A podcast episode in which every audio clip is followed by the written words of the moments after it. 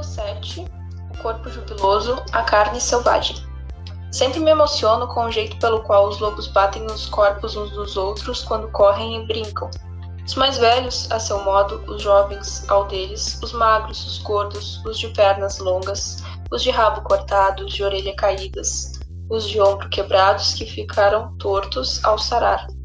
Todos têm sua própria configuração corporal, sua própria força e sua própria beleza. Vivem e brincam de acordo com o que são, quem são e como são. Eles não tentam ser o que não são. Bem ao norte, vi uma vez uma velha loba com três pernas. Ela era a única que conseguia se enfiar numa fenda na qual cresciam vacínios. Outra vez, vi um, um lobo cinzento armar o bote e saltar com tal velocidade que deixou no ar por um segundo a imagem de um arco prateado. Lembro-me de uma visão delicada, a de uma jovem mãe, ainda redonda de corpo, procurando com cuidado o caminho entre o musgo do lago com a graça de uma bailarina. No entanto, apesar de sua beleza e sua capacidade de manter a força, às vezes falam dos lobos nos seguintes termos: Ah, vocês têm fome demais. Seus dentes são afiados demais. Seus apetites são muito interesseiros. A semelhança dos lobos, as pessoas às vezes encaram as mulheres como se apenas um determinado tipo de temperamento, de apetite, fosse aceitável. E com enorme frequência acrescenta-se a essa atitude a, atribuição de correção ou incorreção moral de acordo com a conformidade da forma, do jeito de andar, da altura e do tamanho da mulher em relação a um ideal único e exclusivo. Quando as mulheres são relegadas à disposição de ânimo, a, a maneirismos e a contornos que se amoldam a um único ideal de beleza e de comportamento, elas se tornam cativas tanto no corpo quanto na alma, não gozando mais de liberdade. Na psique instintiva, o corpo é considerado um sensor, uma rede de informações, um mensageiro com uma infinidade de sistemas de comunicação, cardiovascular, respiratório, ósseo, nervoso, vegetativo, bem como emocional e o intuitivo. No mundo imaginário, o corpo é um veículo poderoso, um espírito que vive conosco, uma oração de vida nos seus próprios méritos. Nos contos de fadas, como encarnado por objetos mágicos que têm capacidades e qualidades sobre-humanas, considera-se que o corpo tem dois pares de orelhas, um para ouvir os sons do mundo, o outro para ouvir a alma, dois pares de olhos, um para a visão normal, outro para a vidência. Dois tipos de força, a dos músculos e a força invenci e a invencível força da alma. A lista de pares relacionados ao corpo não para por aí. Em métodos de trabalho com o corpo, como o de Feldenkrais ou de Ayurveda e outros, entende-se de diversas perspectivas que o corpo possui seis sentidos, em vez de cinco. O corpo usa sua pele, sua fáscia e sua carne mais profunda para registrar tudo o que ocorre com ele. Como a pedra de ros Roseta. Para aqueles que sabem decifrá-lo, o corpo é um registro vivo de vida transmitida, de vida levada, de esperança de vida e de cura. Seu valor está na sua capacidade expressiva para registrar reações imediatas, para ter sentimentos profundos, para pressentir.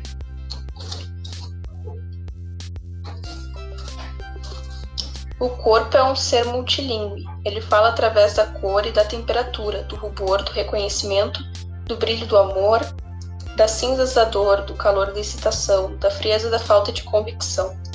Ele fala através do seu bailado ínfimo e constante, às vezes oscilante, às vezes agitado, às vezes trêmulo. Ele fala com o salto do coração, a queda do ânimo, o vazio no centro e com a esperança que cresce.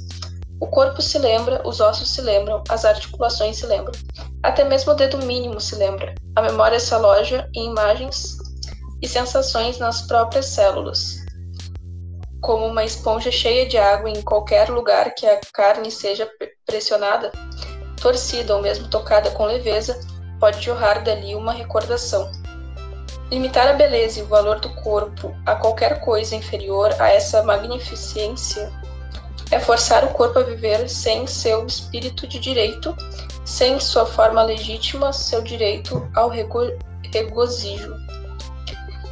Ser considerada feia ou inaceitável porque nossa beleza está fora da moda atual fere profundamente a alegria natural que pertence à natureza selvagem. As mulheres têm bons motivos para refutar modelos psicológicos e físicos que são danosos ao espírito e que rompem o relacionamento com a alma selvagem. É claro que a natureza instintiva das mulheres valoriza o corpo e o espírito muito mais por sua capacidade de vitalidade, sensibilidade e resistência do que por qualquer avaliação de aparência. Esse ponto de vista não pretende descartar aquilo que seja considerado belo por qualquer segmento da cultura, mas sim traçar um círculo mais amplo que inclua todas as formas de beleza, for, uh, forma e função.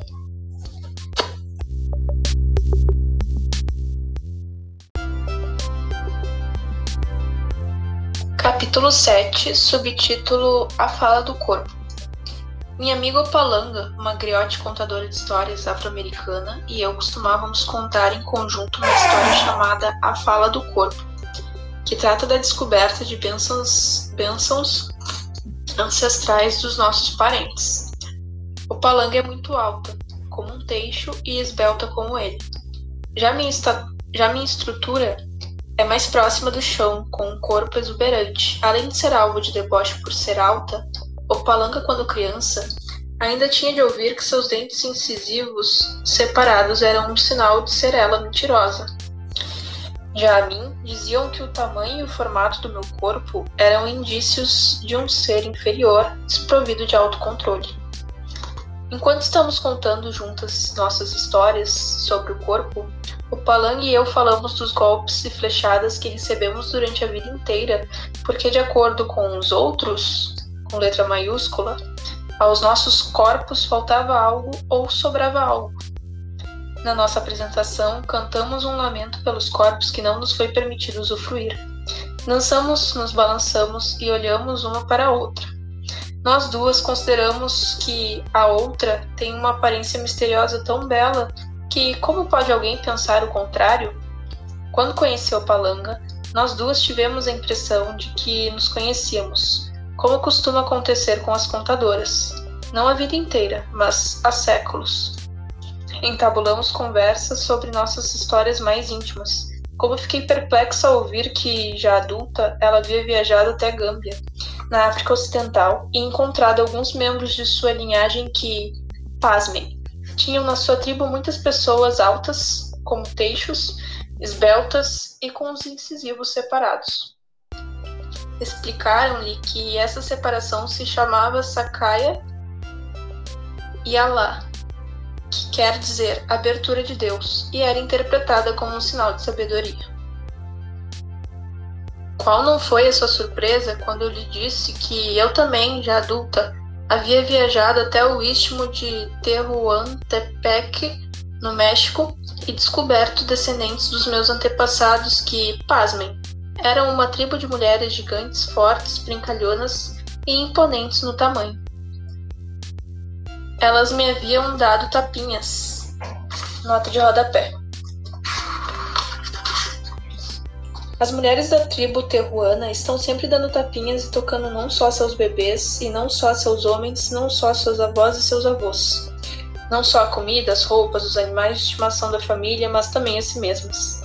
É uma cultura que valoriza o contato físico e que parece fazer florescer as pessoas. Do mesmo modo, ao observar os lobos brincando, vê-se que eles batem uns nos outros numa espécie de dança agitada, é esse vínculo através da pele que transmite uma mensagem como eu faço parte, você faz parte.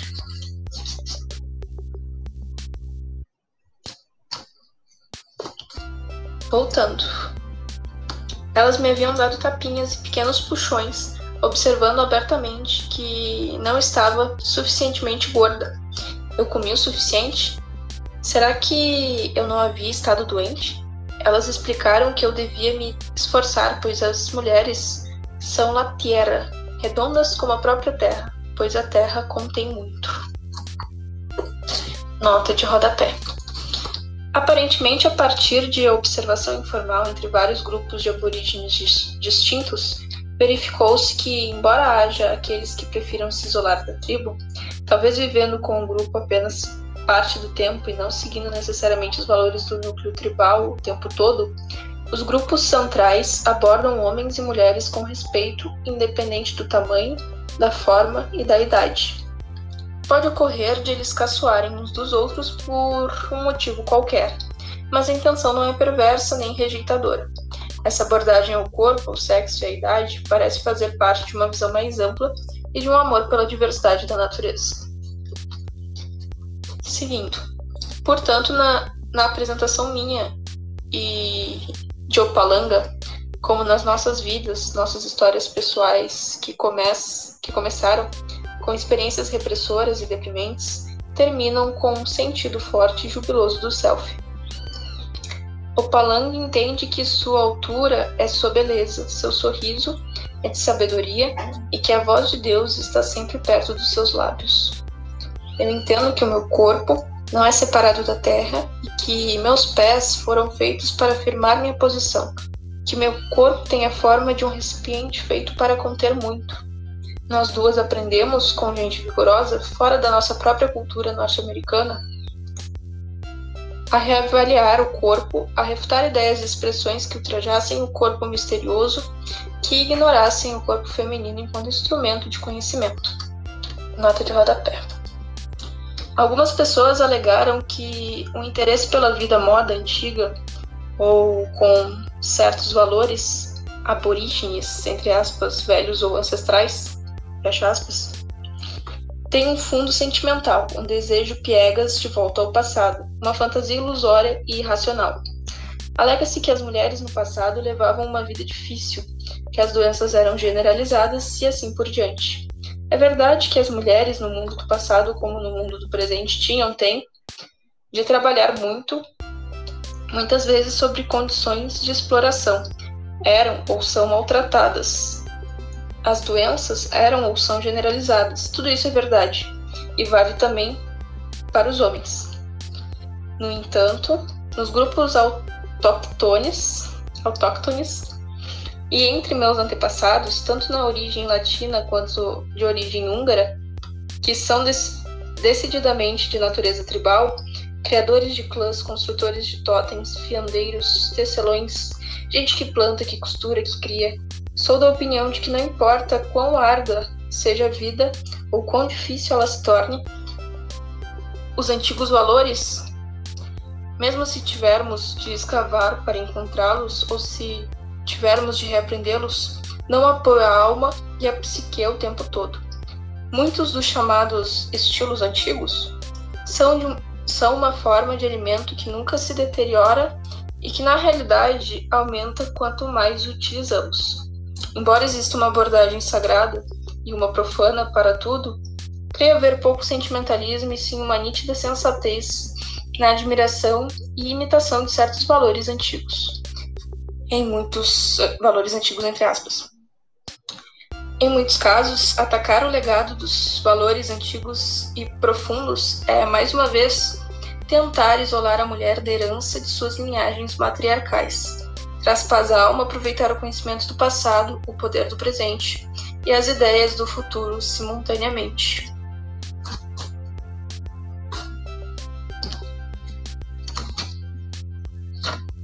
Para o gole d'água.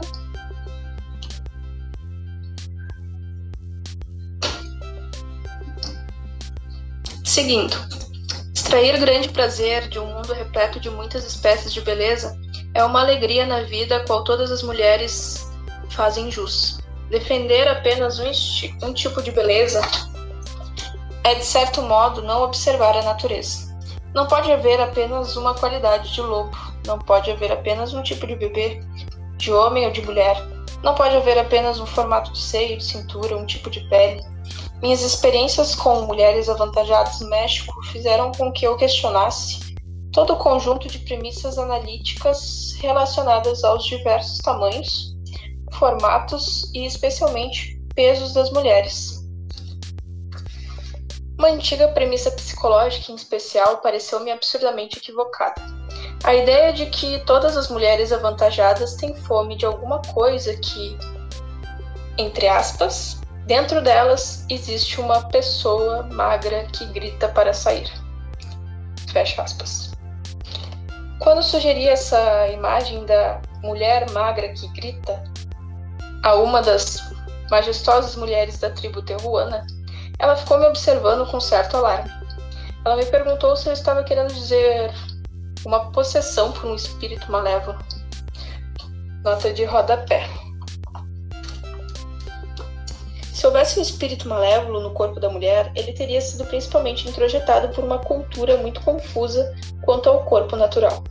Apesar de ser verdade que uma mulher pode ser o pior inimigo de si mesma, a criança não nasce com ódio pelo próprio corpo, mas sim, como, poderemos, como podemos ver ao observar um bebê, com a alegria extrema pela descoberta e uso do próprio corpo.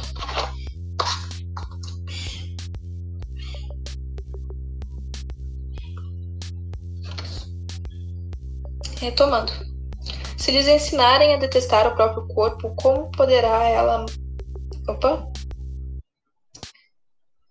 Ah, sim, tá. Retomando, tava lendo a parte errada. Quem iria por um ser tão perverso. Ai, quem iria pôr um ser tão perverso dentro da mulher? Estava além da sua capacidade de compreensão a possibilidade de que curandeiros, entre aspas, ou qualquer outro outra pessoa pudessem considerar que uma mulher, só por ser grande por natureza, tivesse de si uma mulher aos gritos. Embora sejam verdadeiras e trágicas as perturbações da alimentação compulsiva e destrutiva que deformam as dimensões do corpo, elas não são a norma na maioria das mulheres. É mais provável que as mulheres que são grandes ou pequenas, largas ou estreitas, altas ou baixas, sejam assim simplesmente por terem herdado a configuração corporal de seus parentes.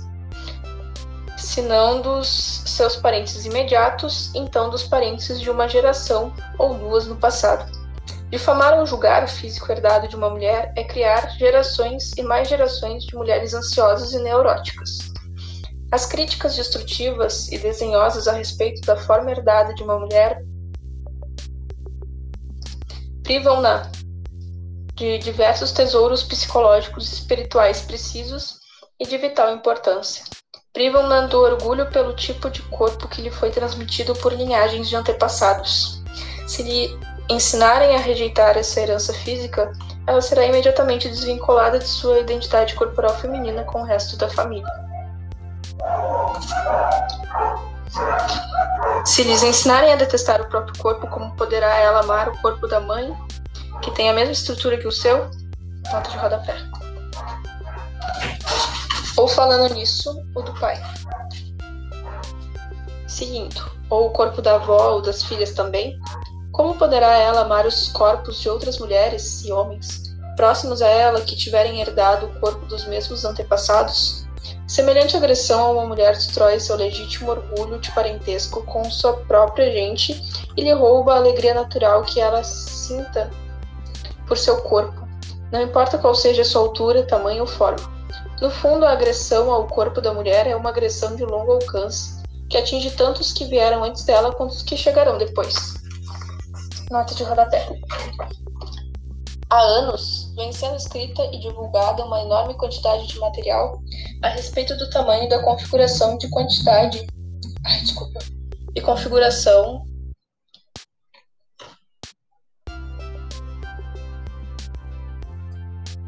Tá, vamos de novo. Há anos vem sendo escrita e divulgada uma enorme quantidade de material a respeito do tamanho e da configuração do corpo humano, especialmente o das mulheres. Com poucas exceções, a maioria dessas obras provém de autores que parecem sentir piedade ou repulsa por diversas configurações. É importante ouvir também as mulheres que sejam mentalmente sãs, independente do tipo físico, mas especialmente aquelas que sejam saudáveis e de bom tamanho embora não esteja dentro do âmbito desse livro, a mulher que grita de dentro parece ser principalmente uma profunda projeção e introjeção da cultura. Isso precisa ser examinado meticulosamente e interpretado à luz de patologias e preconceitos culturais mais profundos, que envolvem muitas ideias ligadas ao tamanho, como por exemplo a sexualidade hipertrofiada na cultura, a fome da alma, as estruturas e castas hierárquicas no formato do corpo e assim por diante.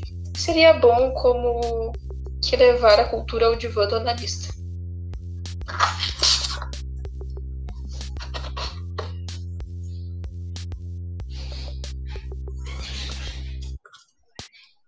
Seguindo. O que acontece é que críticas ásperas a respeito da aceitabilidade do corpo criam uma nação de garotas altas, corcundas, de baixinhas sobre pernas de pau, de mulheres avantajadas vestidas como se estivessem de luto, de outras muito magras que tentam se inflar como serpentes e vários outros tipos de mulheres que se escondem.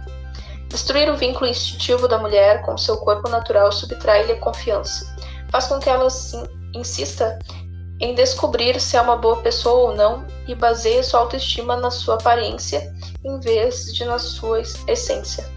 Ela é pressionada a gastar sua energia preocupando-se com a quantidade de alimento que consome com o número na balança ou a fita métrica. Essa destruição lhe dá uma ideia fixa e influencia tudo o que ela faz, planeja e prevê. No mundo instintivo, é inconcebível que uma mulher viva absorta desse jeito com sua aparência. Faz total sentido manter-se saudável e forte, cuidar do corpo da melhor forma possível. Uma notinha de rodapé aqui. De uma perspectiva arquetípica, é possível que parte da obsessão da, com a cultura do corpo físico irrompa quando o mundo de outra pessoa, ou o mundo como um todo, parece estar tão fora de controle que as pessoas procurem controlar o território ínfimo dos seus próprios corpos.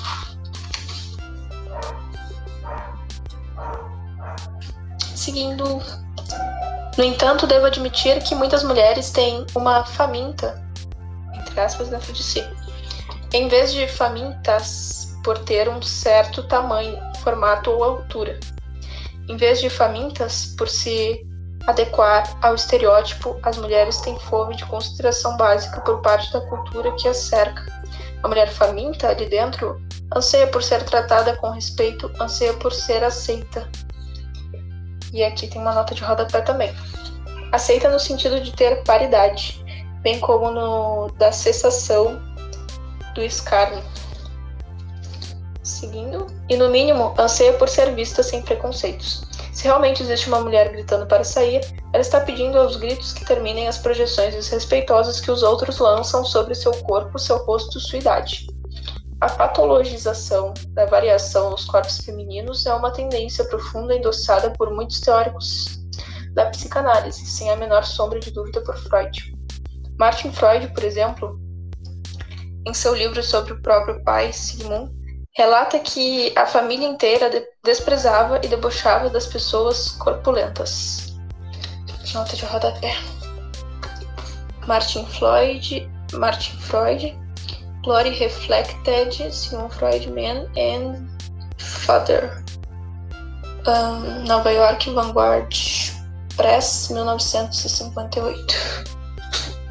Uma citação uma referência. Os motivos das opiniões de Freud estão fora do âmbito deste trabalho. É difícil, porém, entender como uma atitude desse tipo poderia contribuir para uma perspectiva equilibrada dos corpos das mulheres.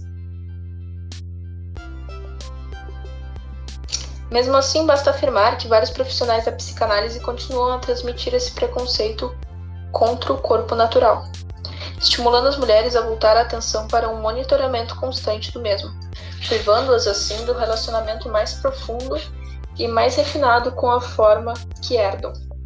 A angústia quanto ao próprio corpo subtrai à mulher uma fatia considerável da sua vida criativa e da sua atenção a outros aspectos. Esse estímulo a que a mulher comece a tentar esculpir seu próprio corpo é extraordinariamente semelhante ao processo de escavar a própria terra queimá-la, descascar suas camadas, desnudá-la até os ossos. Onde existe uma ferida nas psiques e nos corpos das mulheres, existe uma ferida correspondente no mesmo local na própria cultura e, finalmente, na própria natureza. Numa psicologia de caráter verdadeiramente holístico, todos os universos são interpretados como independentes, não como entidades autônomas. Não é de, não é de espantar que na nossa cultura coexistam a questão de esculpir o corpo natural da mulher, a questão correlata de entalhar a paisagem natural da mulher, a questão. Ai, desculpa.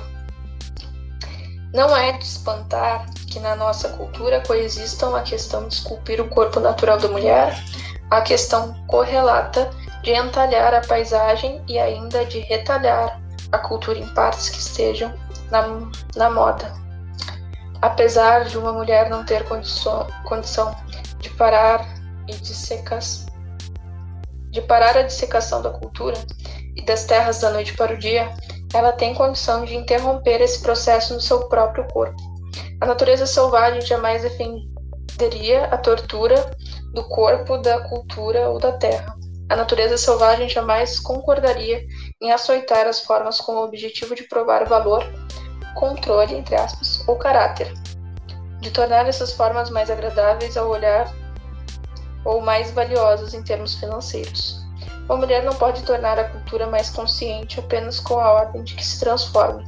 Ela pode, no entanto, mudar sua própria atitude para consigo mesma, fazendo com que projeções desvalorizadoras simplesmente ricocheteiem. Isso ela consegue ao resgatar seu corpo, ao não renunciar à alegria de seu corpo natural, ao não comprar, entre aspas, a ilusão popular de que a felicidade só é concedida àqueles de uma certa configuração ou idade, ao não esperar nem se abster de nada e ao reassumir sua vida verdadeira a plenos pulmões, ela consegue interromper o processo. Essa dinâmica do amor próprio e da aceitação de si mesma são o que dá início à mudança de atitudes na cultura.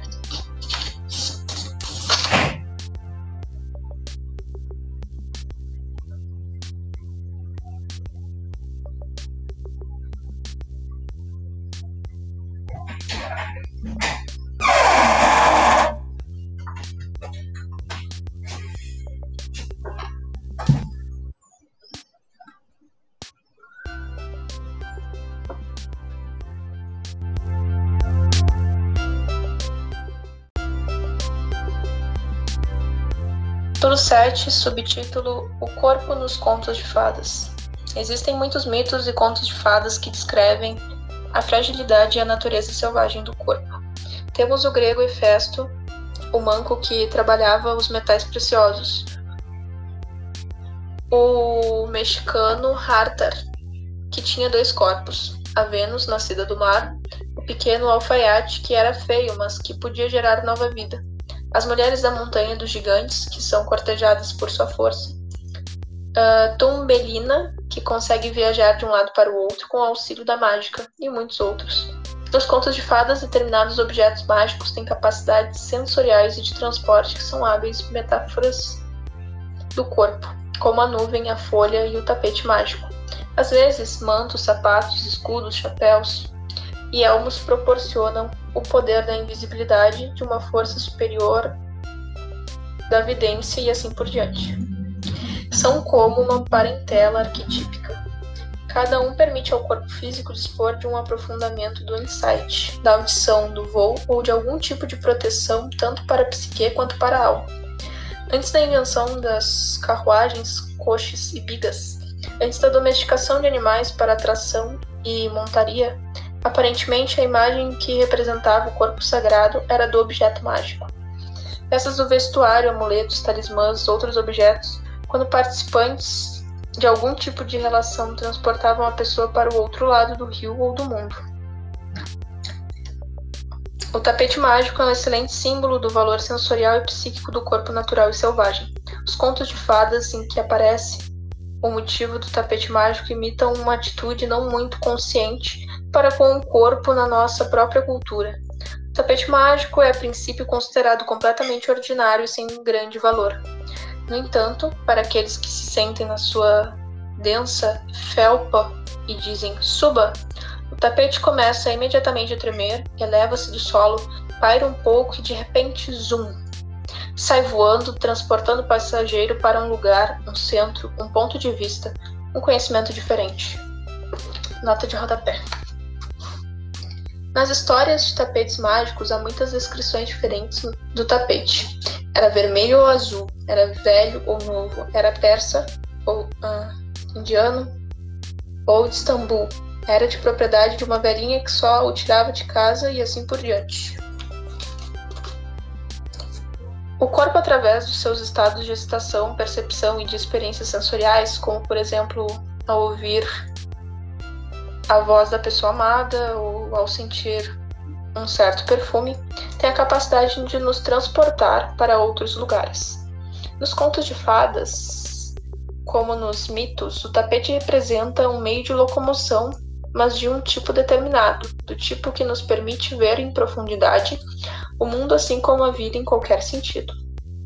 Nas histórias do Oriente Médio, ele é um veículo para o voo espiritual dos xamãs. O corpo não é um objeto inerte do qual lutamos para nos livrar. Visto da perspectiva correta, ele é um foguete, uma série de trevos atômicos, um emaranhado de cordões umbilicais neurológicos que nos ligam a outros mundos e outras experiências. Além do tapete mágico, existem outros símbolos para o corpo. Uma história específica ilustra três deles. Essa história me foi passada por Fata Kelly. Ela se chama simplesmente A História do Tapete Mágico, que tem uma nota de rodapé. O tapete mágico é uma imagem arquetípica central na história de nas, nas histórias fantásticas do Oriente Médio. Uma delas intitula-se O Tapete do, do, do Príncipe Hossein, semelhante à história do Príncipe Ahmed, e se encontra nas coleções das Mil e Uma Noites. Na coleção das Mil e Uma Noites.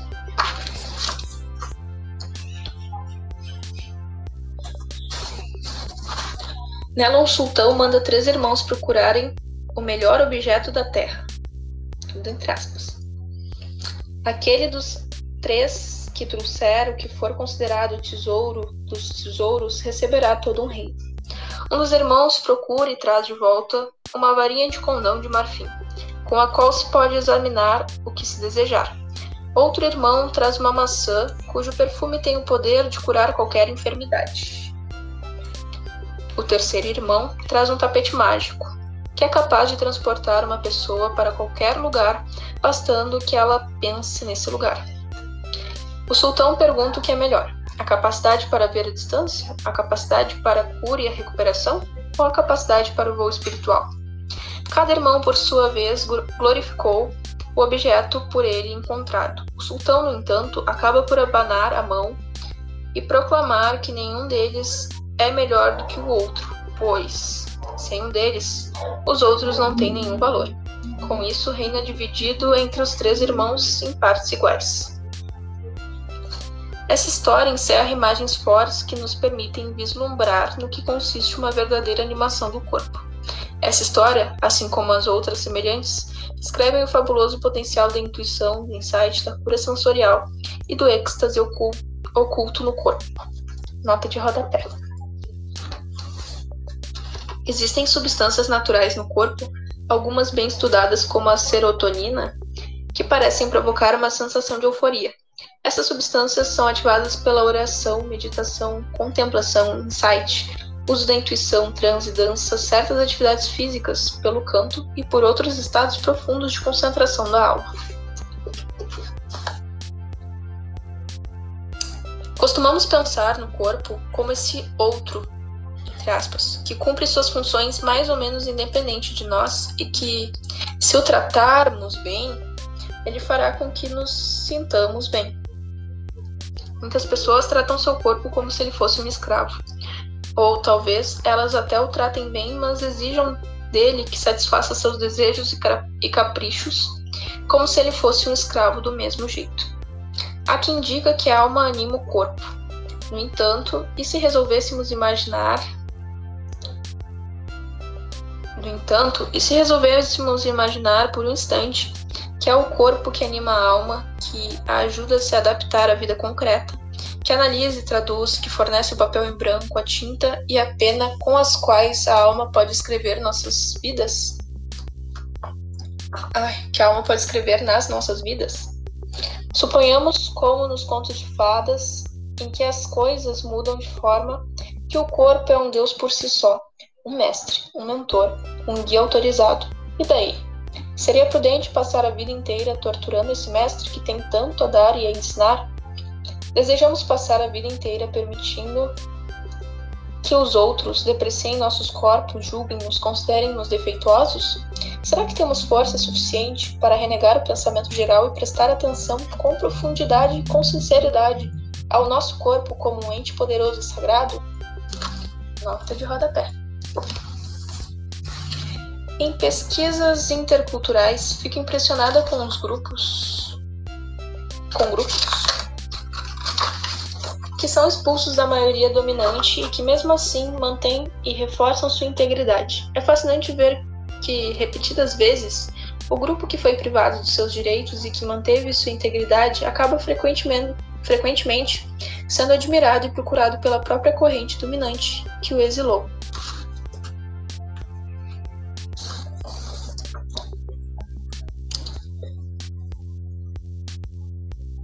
Errada a imagem vigente na nossa cultura do corpo exclusivamente como escultura. O corpo não é de mármore, não é essa a finalidade. A sua finalidade é de proteger, conter, apoiar e atiçar o espírito e a alma no seu interior, a de ser um repositório para as recordações, a de nos encher de sensações, ou seja, o supremo alimento da psique. É de nos elevar e de nos impulsionar, de nos impregnar de sensações para provar que existimos, que estamos aqui, para nos dar uma ligação com a Terra, para nos dar volume, peso, é errado pensar no corpo como um lugar que abandonamos para alçar voo até o espírito. O corpo é o detonador dessas experiências. Sem corpo, não haveria sensação de entrada em algo novo, de elevação, altura, leveza. Tudo isso provém do corpo. Ele é o lançador de foguetes. Na sua cápsula, a alma espia lá fora a misteriosa noite estrelada e se deslumbra.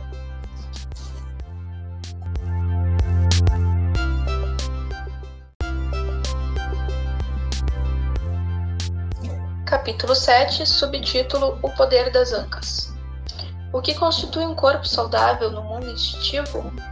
No nível mais básico, o seio, o ventre, qualquer parte onde haja pele, qualquer parte onde haja neurônios para transmitir sensações, a questão não é do formato, do tamanho, da cor, da idade, mas sim se existe sensação, se funciona como deveria, se temos reações, se temos todo um leque, todo um espectro de sentimentos.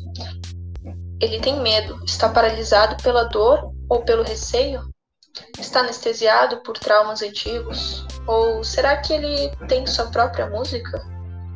Está ouvindo como balbo através do ventre? Está olhando como como uma das suas inúmeras formas de ver?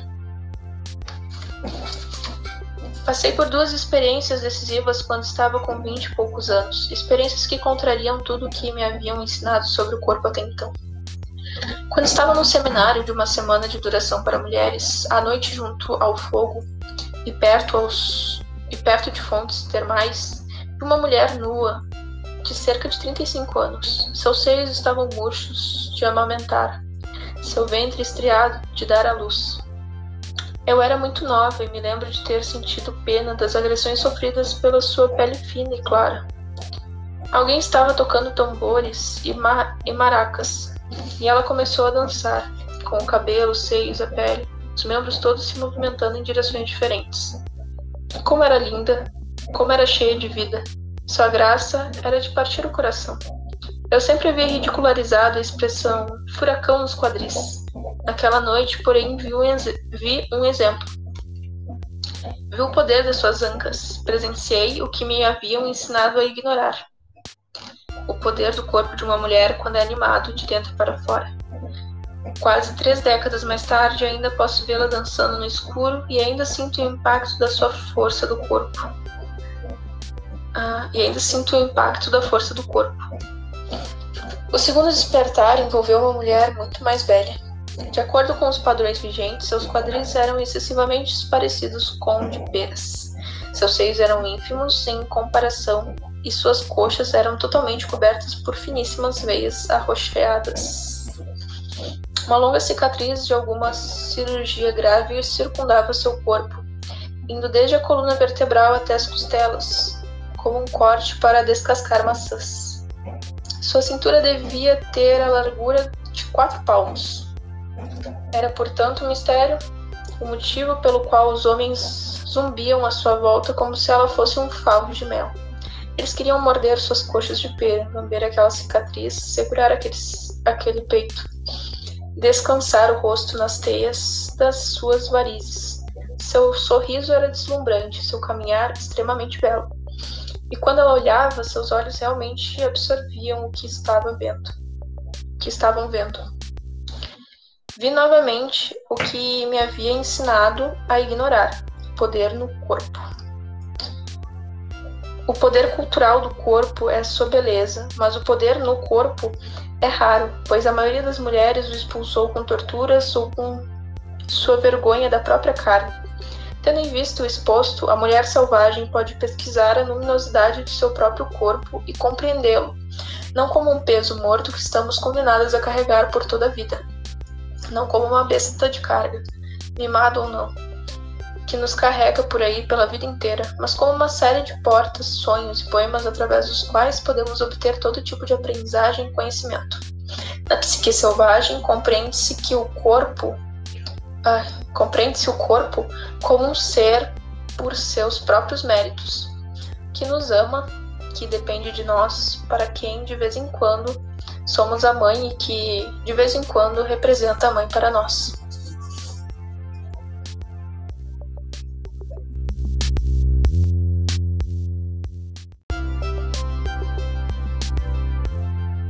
Capítulo 7, subtítulo La Mariposa, a Mulher Borboleta. Para falar sobre o poder do corpo de um outro ângulo, tenho de lhes contar uma história. Uma história verdadeira e bem longa. Há anos, os turistas atravessam barulhentos o enorme deserto norte-americano, cobrindo as, as pressas o circuito espiritual, entre aspas. Uh, desculpa a pronúncia agora, tá? Monument Valley, Chaco Canyon, Mesa Verde, Cayenta, Keans Canyon, Pine Desert e Canyon de Shelley. Acho que é assim. Eles espiam pela pelve do Mother Grand Canyon abanam a cabeça, encolhem os ombros e voltam correndo para casa só para no verão seguinte atravessar de novo o deserto, olhando, olhando um pouco mais, espiando, observando um pouco mais. Subjacente a tudo isso está a mesma fome de experiência espiritual que os seres humanos sentiram desde o início dos tempos. Em alguns casos, porém, essa fome é exacerbada, pois muitas pessoas perderam o contato com seus antepassados. Nota de rodapé. Um dos muitos meios de perder o contato consiste em não mais saber onde estão enterrados nossos parentes e antepassados.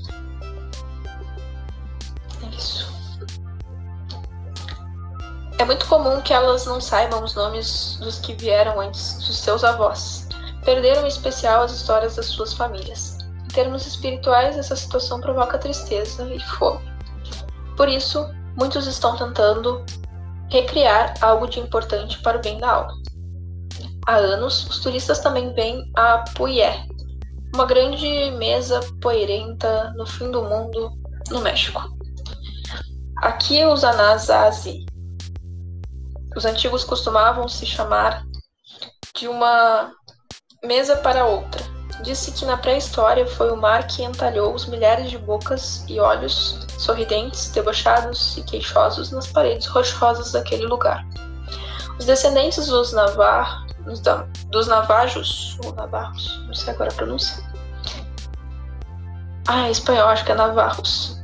Dos Jicarija, Apaches, dos Uts do Sul, dos Hopes, Unis, Santa Clara, Santa Domingo, La Laguna, Picures, Tezuki, de todas essas tribos do deserto reúnem-se aqui. É aqui que eles conseguem voltar através da dança a pinheiros nativos aos servos, as, aos cervos, às águias e catsinas, espíritos poderosos. Para aqui também vêm visitantes, alguns dos quais estão privados dos seus mitos genealógicos, isolados da sua placenta espiritual. Eles também já se esqueceram dos seus deuses ancestrais, por isso vem observar os que não se esqueceram.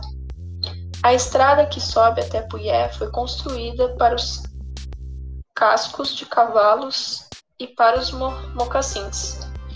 Com o tempo, no entanto, os automóveis foram ficando mais potentes e agora tanto os habitantes do local quanto os turistas chegam em todo tipo de carro, picape, caminhonete conversível.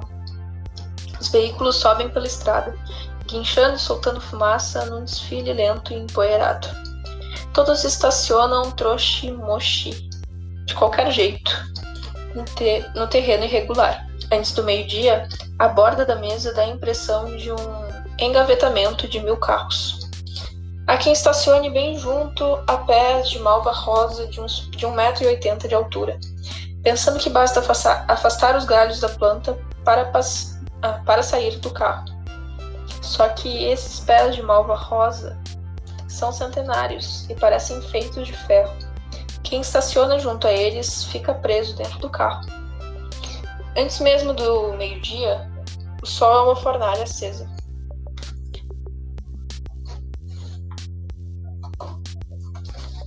Todos os caminhos, pesadamente com sapatos que queimam os pés, carregando um guarda-chuva caso chova, o que vai acontecer, uma cadeira de armar de alumínio caso eles descansem, o que também vai acontecer. E se forem turistas, talvez uma máquina fotográfica, se lhes for permitido.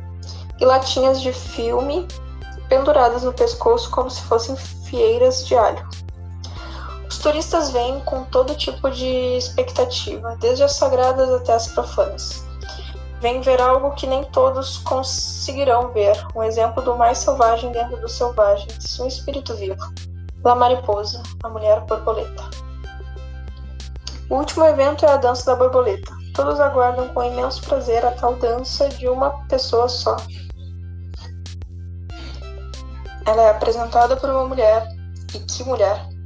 Quando o sol começa a se pôr, aparece um velho resplandecente no seu traje de cor turquesa, que deve pesar uns 20 quilos com os alto-falantes quinchando com um pintinho que detectou um falcão. Ele sussurra no microfone de crono de cromo na década de 1930. E nossa próxima atração vai ser a dança da borboleta. Ele se afasta arrastando no chão a bainha dos jeans.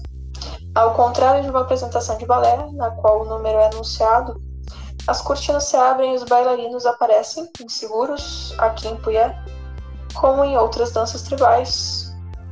O anúncio formal da dança pode preceder a aparição da dançarina em desde 20 minutos a uma eternidade.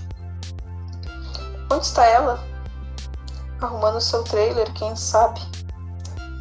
Aqui são comuns temperaturas superiores a 40 graus centígrados e são necessários retoques de última hora na maquiagem do corpo desmanchada pelo suor. Seu cinto da dança, que pertenceu ao avô da dançarina, se partir no caminho até a arena, ela simplesmente não faria sua apresentação, pois o espírito do cinto precisaria descansar. Os dançarinos também podem se atrasar porque está tocando uma ótima música na hora índia na hora índia de Tony Lujan na Rádio Taos, Kikit, em homenagem a Kit Carson. Pode acontecer de um dançarino não ter ouvido o alto-falante e precisar ser chamado por mensageiro a pé. E depois, é claro, que o dançarino precisa falar com todos os parentes no caminho até a arena. E com a maior certeza deve parar para que seus sobrinhos e sobrinhas deem uma boa olhada. Como as criancinhas ficam assombradas de ver um imponente espírito cassina que desperta a suspeita de se parecer, pelo menos um pouco, com o tio Tomás, uma parte participante da dança do milho, que dá a impressão de ser mesmo muito parecida com tia Yazie. Yazie. Afinal, existe a possibilidade sempre presente de que o dançarino ainda esteja lá na rodovia de Tezuki, com as pernas balançando da goela escancarada de uma picape, enquanto o escapamento poluiu o ar por mais de um quilômetro a favor do vento. Enquanto esperam a dança da borboleta num estado de agitação e refreada, todos tagarelavam cerca das, acerca das virgens das borboletas e sobre a, e sobre a beleza das meninas unis, que dançaram num antigo traje vermelho e preto de um ombro só, e com vibrantes círculos cor-de-rosa pintados nas faces. Elogiam também os rapazes da dança do cerco que se apresentaram com galhos de pinheiro amarrados aos braços e às pernas. O tempo passa. Passe, passe. As pessoas sacodem moedas nos bolsos, chupam os dentes. Os turistas ficam impacientes para ver essa maravilhosa bailarina borboleta. Inesperadamente, já que todos estão para lá de entediados, os braços do tocador do tambor começam a fazer soar o sagrado ritmo da borboleta. E os cantores do coro começam a gritar para os deuses com toda a alma. Para os turistas, uma borboleta é algo delicado. Ah, frágil beleza, sonham eles. Por isso ficam necessariamente abalados quando surgem aos saltos Maria Lujan. Nota de rodapé. Pseudônimo para a proteção da sua privacidade.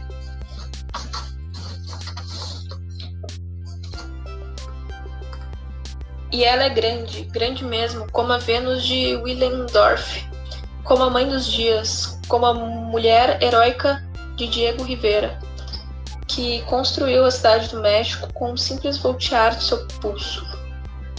E Maria Lujan, Lujan é velha, muitíssimo velha, como uma mulher que voltou do pó. Mulher como um rio velho, mulher como os pinheiros nos pontos mais altos das montanhas. Um dos seus ombros está nu, sua manta vermelha e preta, um vestido um vestido saco, pula de um lado para o outro com ela dentro. Seu corpo pesado suas pernas muito finas fazem com que ela lembre uma aranha saltitante envolta numa pamonha, envolta numa pamonha.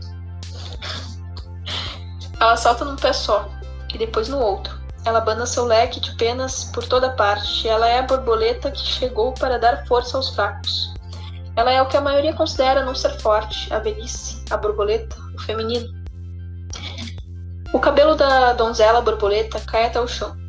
Ele é denso como dez feixes de milho e é de um cinza de pedra. Ela é uma. Ela. Ela é não. Foi mal. Ela usa asas de borboleta do tipo que se vê nas crianças que fazem o papel dos anjos em peças na escola. Seus quadris são como duas enormes cestas balouçantes, e a parte carnuda do alto das nádegas é larga o suficiente para carregar duas crianças. Ela salta, salta, salta, não como um coelho, mas em passinhos que ecoam: Estou aqui, aqui, aqui, estou aqui, aqui, aqui. Acordem, acordem, acordem! Ela abana o leque para cima e para baixo, salpicando a terra e o novo da... e o povo da terra com o espírito polinizador da borboleta. Suas pulseiras de conchas chacoalham como cascavéis. Suas ligas providas de sinos produzem o som da chuva. Sua silhueta, com sua grande barriga e pernas pequenas, dança de, de um lado do círculo para o outro. Seus pés deixam pequenos remoinhos poeira. As tribos ficam reverentes, envolvidas. No entanto, alguns turistas olham uns para os outros perguntando aos sussurros se aquilo é a donzela borboleta. Eles estão perplexos, alguns até mesmo decepcionados. Parecem não mais se lembrar de que o mundo dos espíritos é um lugar em que os lobos são mulheres, os ursos são maridos e as velhas de dimensões avantajadas são as borboletas. É, é apropriado que a mulher selvagem, mulher borboleta, seja velha ou uh, seja velha e corpulenta, pois ela traz o mundo dos trovões num seio e o mundo subterrâneo no outro. Suas costas são a curva do planeta. Terra com são a curva do planeta Terra com todos os seus frutos, alimentos e animais. Na sua nuca, ela traz o sol nascente poente. Sua coxa esquerda guarda todos os pinheiros. Sua coxa direita, todas as lobas do mundo. Em seu ventre estão todos os bebês que um dia ainda irão nascer. A donzela borboleta é a força feminina fertilizadora. Ao transportar o pólen de um lugar para o outro, ela fecunda por cruzamento da mesma forma que a alma fertiliza a mente com sonhos, da mesma forma que os arquétipos fertilizam o mundo concreto. Ela é o centro, ela aproxima, ela aproxima os opostos ao tirar um pouco daqui e levá-lo para lá. A transformação não é nem um pouco mais complicada do que isso. É essa a sua lição. É assim que a borboleta faz, é assim que a alma atua. A mulher borboleta corrige a ideia equivocada de que a transformação é só para os torturados, para os santos, ou apenas para os tremendadores, para os tremendadores não, para os tremendamente fortes. O self não precisa mover montanhas para se transformar, um pouco basta. Um pouco vai longe, um pouco muda muita coisa. A força fertilizadora substitui a movimentação das montanhas. A donzela borboleta poliniza as almas da terra. É mais fácil do que vocês pensam, diz ela. Ela abandona seu leque de, pen de penas e saltita porque está derramando pólen espiritual sobre todos os presentes. Índios norte-americanos, criancinhas, turistas, todo mundo. Ela está usando seu corpo inteiro como uma bênção. Esse seu corpo velho, frágil, grande, manchado de penas curtas e quase sem pescoço. Essa é a mulher vinculada a sua natureza selvagem, intérprete da força instintiva, fertilizante, a que conserta, a que recorda antigas ideias. Ela é uma voz mitológica. Ela é a encarnação da mulher selvagem.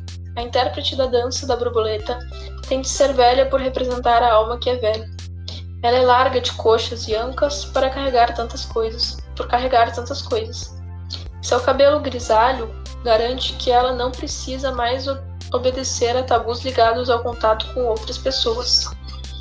É permitido que ela toque a todos: meninos, bebês, homens, mulheres, meninas, os idosos, os enfermos, os mortos. A mulher borboleta pode tocar qualquer pessoa. É seu, é seu privilégio de tocar a todos, afinal, esse é o seu poder. Seu corpo é o de La Mariposa, a borboleta. O corpo é como um planeta, ele é uma terra por si só.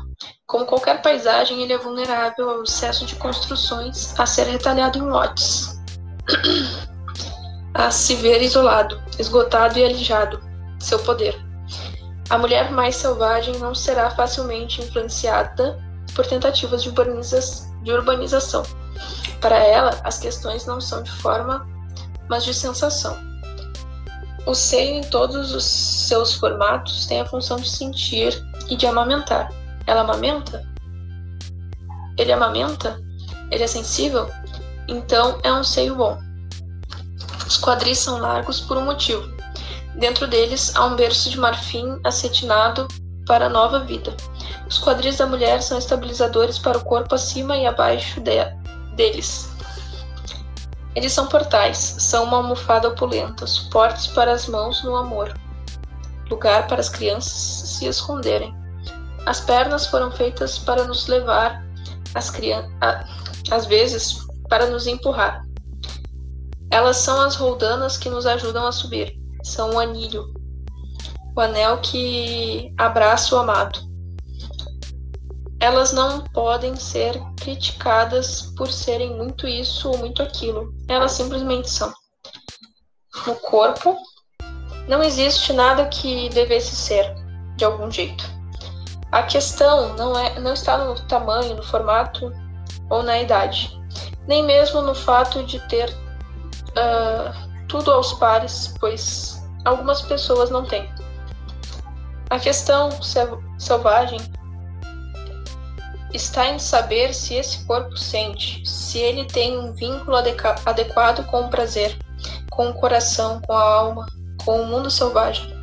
Ele tem alegria, felicidade, uh, ele consegue ao, ao seu modo se movimentar, dançar, gingar, balançar, investir. É só isso que importa. Quando eu era pequena, levaram-me numa excursão de estudos práticos ao Museu de História Natural de Chicago. Ali vi as esculturas de Malvina Hoffman, dezenas de esculturas escuras em bronze, em tamanho natural, num enorme salão. Ela via esculpidos corpos, em sua maioria nus, das pessoas do mundo e sua ótica selvagem. Ela derramou seu amor na canela fina do caçador, nos longos seios da mãe com os dois filhos crescidos, nos cones de carne no peito da virgem, nos testículos pendentes até o meio das coxas de um velho. do nariz com narinas maiores do que os olhos, do nariz recurvo como o bico de um falcão, do nariz reto como uma aresta. Ela havia se apaixonado por orelhas que pareciam semáforos, orelhas baixas perto do queixo e pequenas como nozes pecãs. Ela havia amado cada cabelo enroscado como um cesto de cobras, cada cabelo ondulado como uma fita que se desenrola, ou liso como um capim molhado. Ela sentia o amor selvagem pelo corpo, ela compreendia o poder no corpo. Vamos aqui o gole d'água.